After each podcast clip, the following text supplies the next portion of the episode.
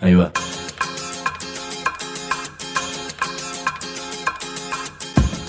La Vaca es una colecta de recursos, es una cooperativa de trabajo, es una página web, un periódico mensual, una editorial, una cátedra, un bar. Es lo que necesitamos crear para ganarnos la vida y perdernos la obediencia de vida. La Vaca es comunicación, ida y vuelta. Ahí va. Decimos no te calles, decimos como se te cante, como te salga, como puedas. Decimos para que escuchen los que te dicen, vos no digas ni mu. Ahí va.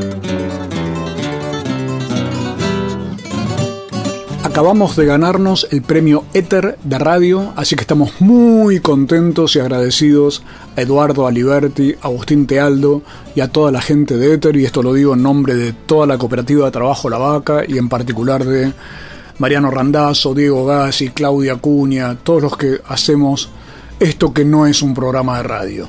Pero además estamos en una época en la que hubo cambio de gobierno, cambio de presidente, de ministro, de oficialistas, cambio de opositores, hay devaluación, así que ese sería el cambio del cambio. Ya no sé muy bien qué es esto del cambio, pero hay algo que no cambia, sino que crece. Están abiertas las inscripciones para el ciclo 2016 de la Cátedra Autónoma de Comunicación Social de la Cooperativa de Trabajo La Vaca. Son dos diplomados.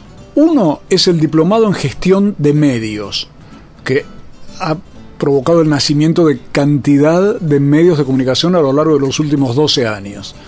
La duración es de un año, o sea, son 10 encuentros, un encuentro mensual y seguimiento online como para ir intercambiando ideas, trabajos, consultas, materiales. El segundo diplomado es el diplomado Andrés Carrasco en Periodismo y Comunicación Ambiental. Lo mismo, se trata de un encuentro mensual, el tercer sábado de cada mes, y seguimiento online para intercambiar, como te decía recién, trabajos, proyectos, sueños. Para inscribirte y para toda la info, podés comunicarte con nosotros con infolavaca.yahoo.com.ar infolavaca.yahoo.com.ar Si querés, podés usar una contraseña secreta. Anotala. Son solamente dos palabras. Decimo. Hay comunicadores, periodistas, escribas, locutores, editorialistas, opinólogos, denunciadores, mobileros, columnistas, conductores, especialistas, interpretadores. Mejor decir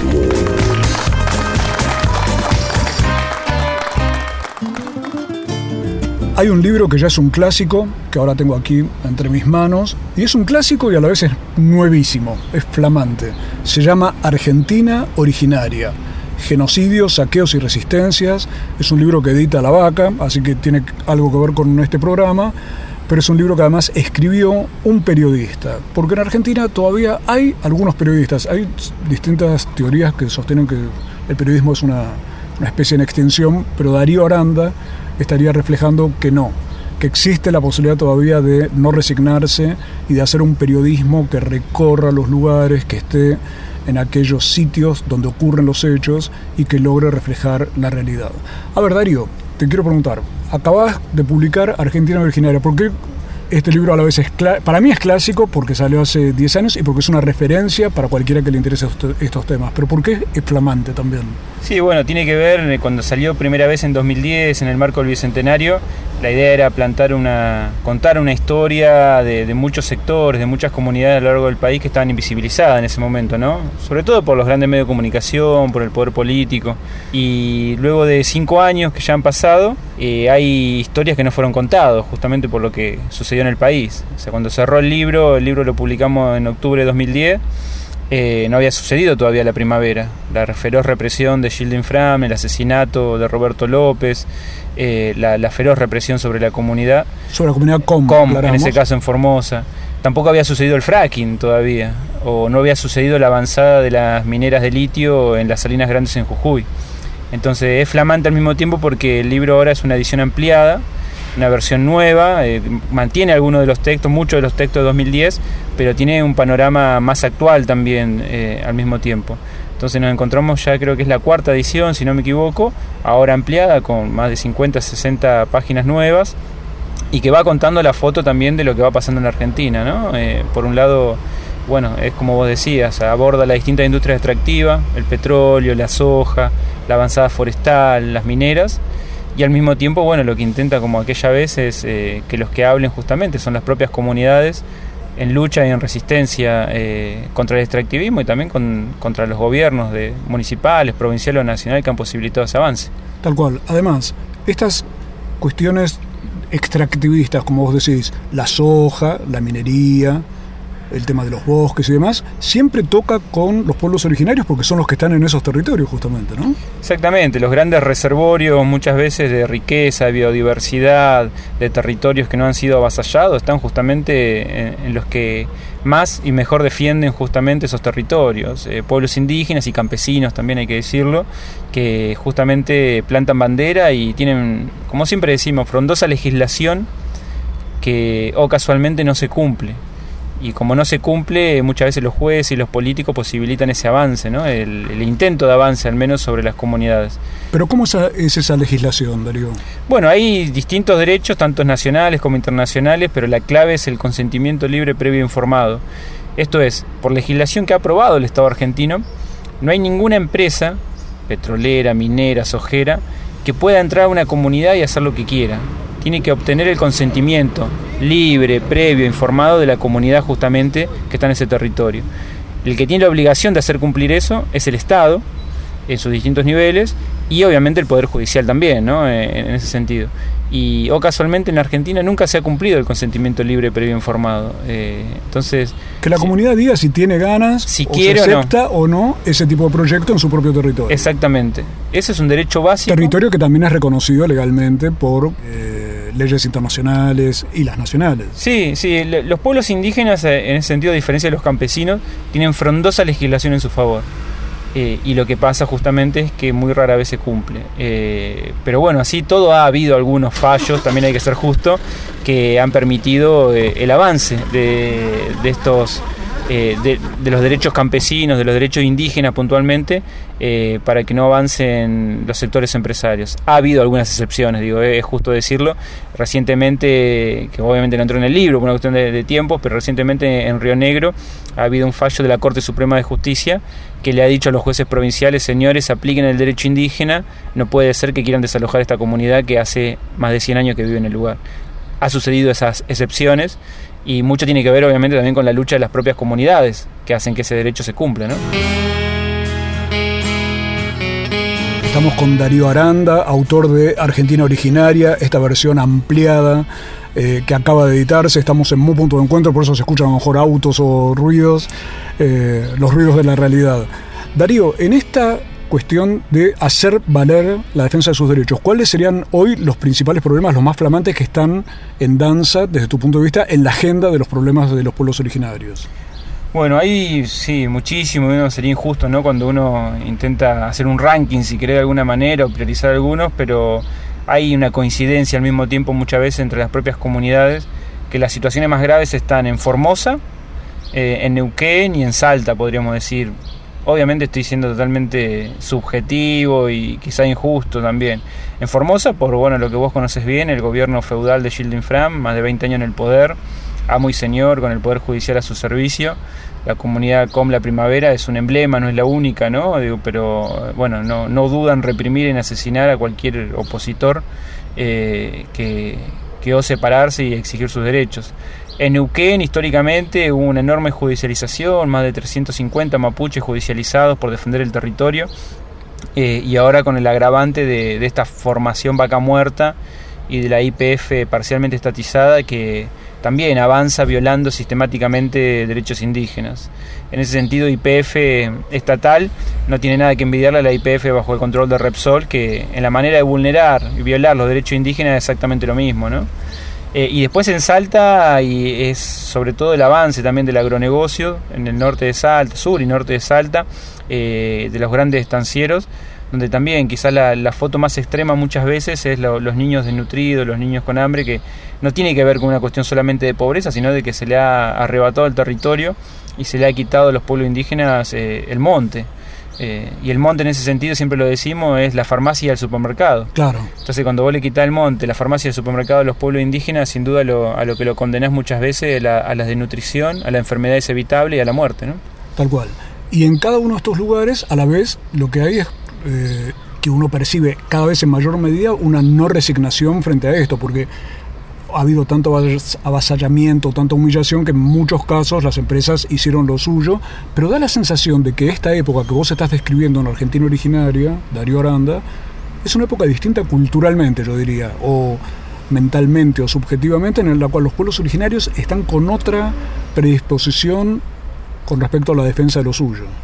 Hay una enorme resistencia y lucha de los pueblos indígenas por exigir sus derechos, por el cumplimiento efectivo. Eh, yo a veces tomo como ejemplo el caso de, la, de Formosa. Hace cinco años atrás, cuatro años atrás, el acampe en Avenida de Mayo y 9 de Julio era de la comunidad con la Primavera. Este año, durante 10 meses, el acampe fue de los cuatro pueblos indígenas de Formosa, los Copihuini, Compi, Lagawi, Chini y Baclé. Eso muestra un proceso organizativo en cuatro años que no había sucedido durante décadas. Entonces eso muestra también un paso adelante en la lucha.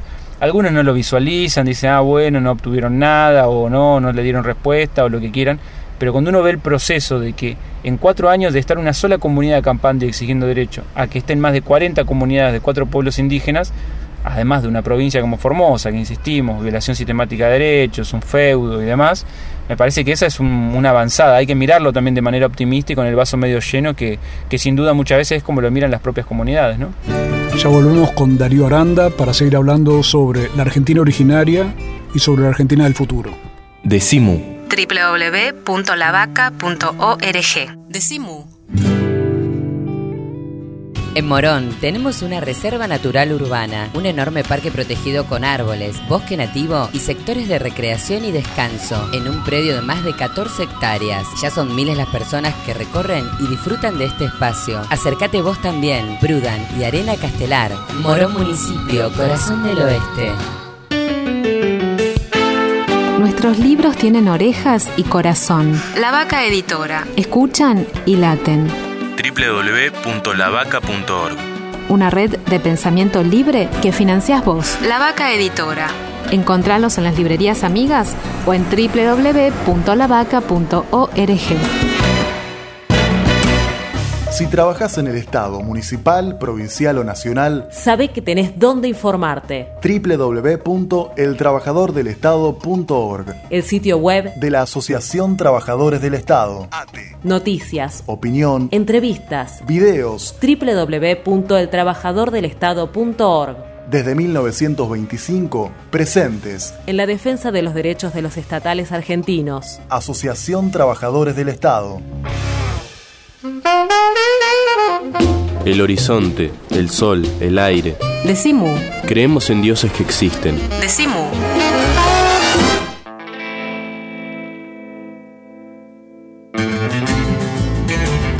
Esto no es un programa de radio, esto es Decimu, el programa de la cooperativa de Trabajo La Vaca, que este año encima se ganó el premio Éter. Así que estamos bailando en una pata, como corresponde bailar cuando uno está muy contento. Y hoy además estamos muy contentos porque estamos con un periodista, Darío Aranda, el autor de Argentina Originaria, Genocidios, Saqueos y Resistencias, un libro que es clásico porque es el libro que mejor refleja la situación de los pueblos originarios y de, toda este- esta temática con la que tanta gente se llena la boca sin saber muy bien de qué se trata. Y en cambio Darío lo que ha hecho es algo diferente, que es investigar, conocer, conversar, escuchar mucho, mucha oreja Darío, ¿no? Pero te quiero preguntar algo, ¿cómo fue que vos te metiste en este tema de los pueblos originarios que estaba ahí flotando, pero que no tenía eh, periodistas o medios que se dedicaran específicamente? ¿Qué fue lo que a vos te llamó la atención o cómo fue que llegaste a convertirte en un seguidor tan detallado de esta temática? Fue medio la casualidad, ¿no? Yo estudiaba periodismo en la Universidad de Loma de Zamora y ahí había, hay una agencia de noticias, que es un espacio de práctica de, los estudiantes. Y para un 12 de octubre, eh, en esa época no había tanto internet como ahora, pero recibí de algún lado una gacetilla de una comunidad mapuche de Chubut. Y yo me acuerdo que quería escribir, me, despertó la intención de escribir sobre los pueblos indígenas y, y también siempre lo digo, que tenía una mirada muy ingenua, ¿no? una mirada villiquen, suelo decir yo, sobre lo que eran los pueblos indígenas. Y llamé a ese referente mapuche de Chubut, hablé con él, él tuvo mucha paciencia, me explicó muchas cosas de, que yo no sabía y se comprometió en ese momento a enviarme por correo tradicional eh, información sobre el pueblo mapuche de ambos lados de la cordillera. Y tal cual, a los 10 días recibí en mi casa un sobre, siempre recuerdo, papel madera con mucha información del pueblo mapuche.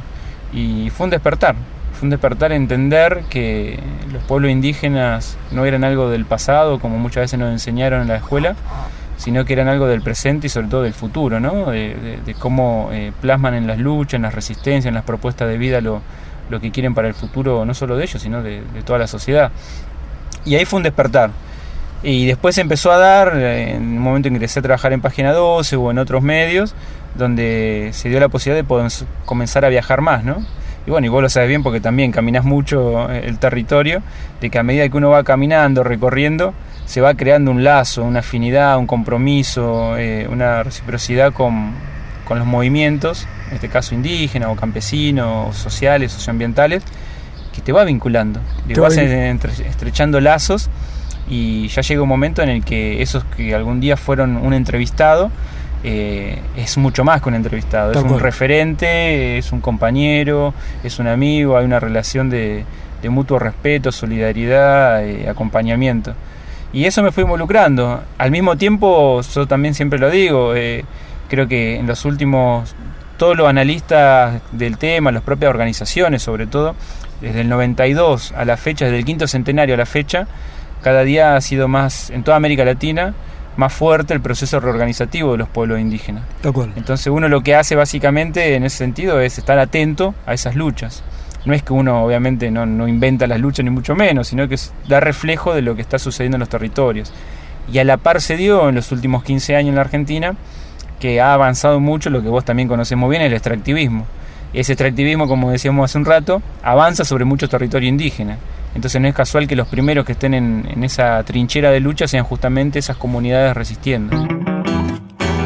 Seguimos hablando con el periodista Darío Aranda, el autor de tantas crónicas y además de un libro, Argentina Originaria.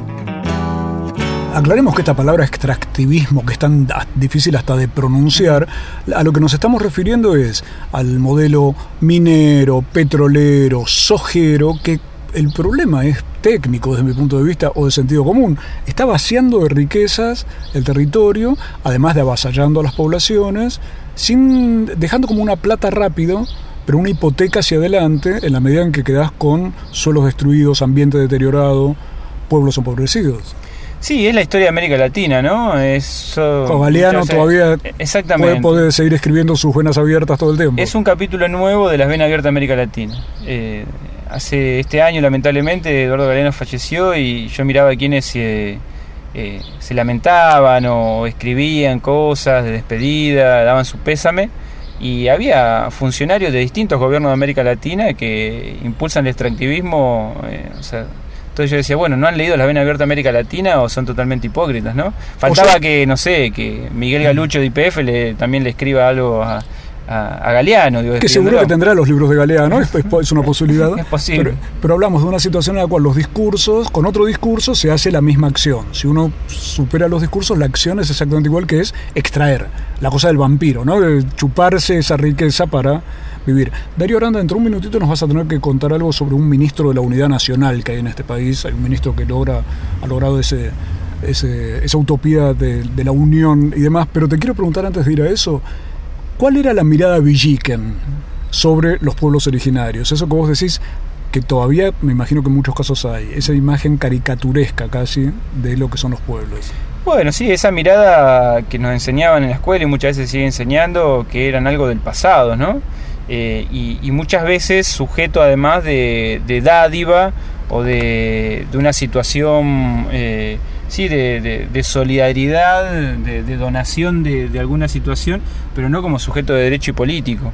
Me parece que eso, al menos yo he crecido, formación de la escuela o de, libros, con eso y lo que me ha revertido, creo que se ha avanzado mucho también en eso, ¿no? Hay muchos docentes, muchos investigadores, eh, muchas luchas que se dan en el sistema educativo también que han reivindicado la figura realmente de cómo es los pueblos indígenas.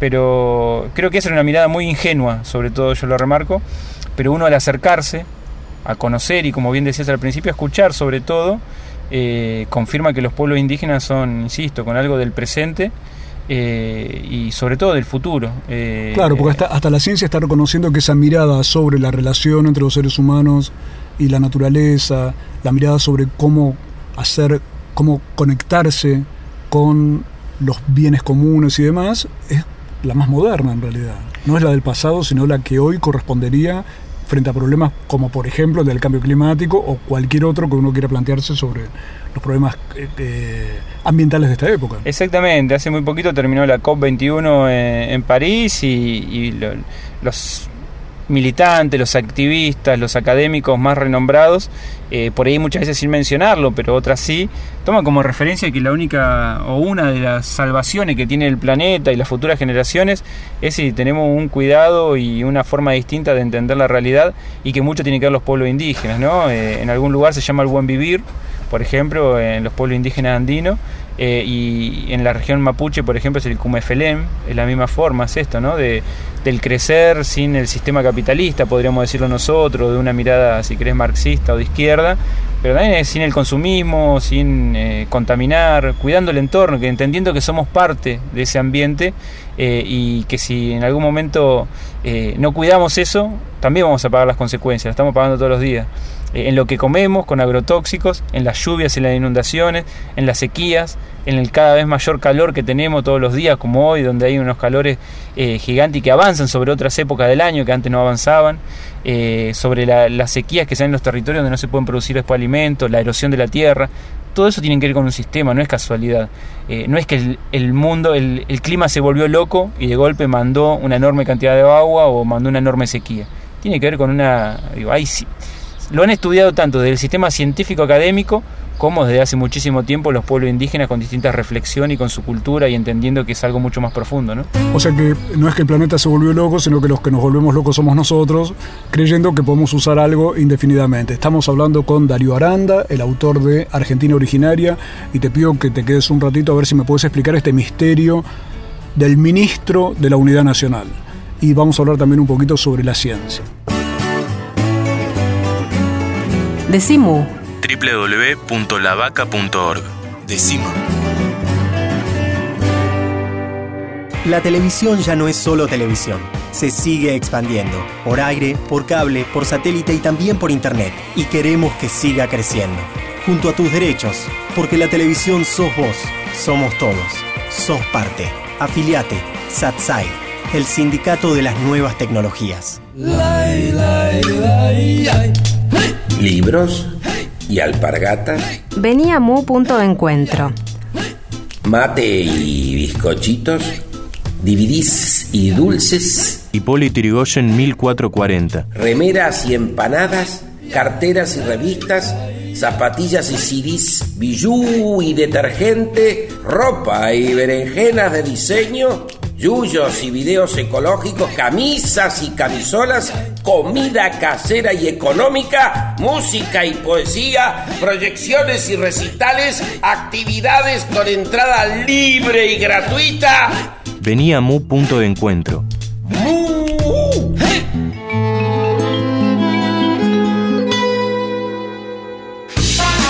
Decimu. No soy la persona de tu vida, soy la persona de mi vida. Decimu. Decimu.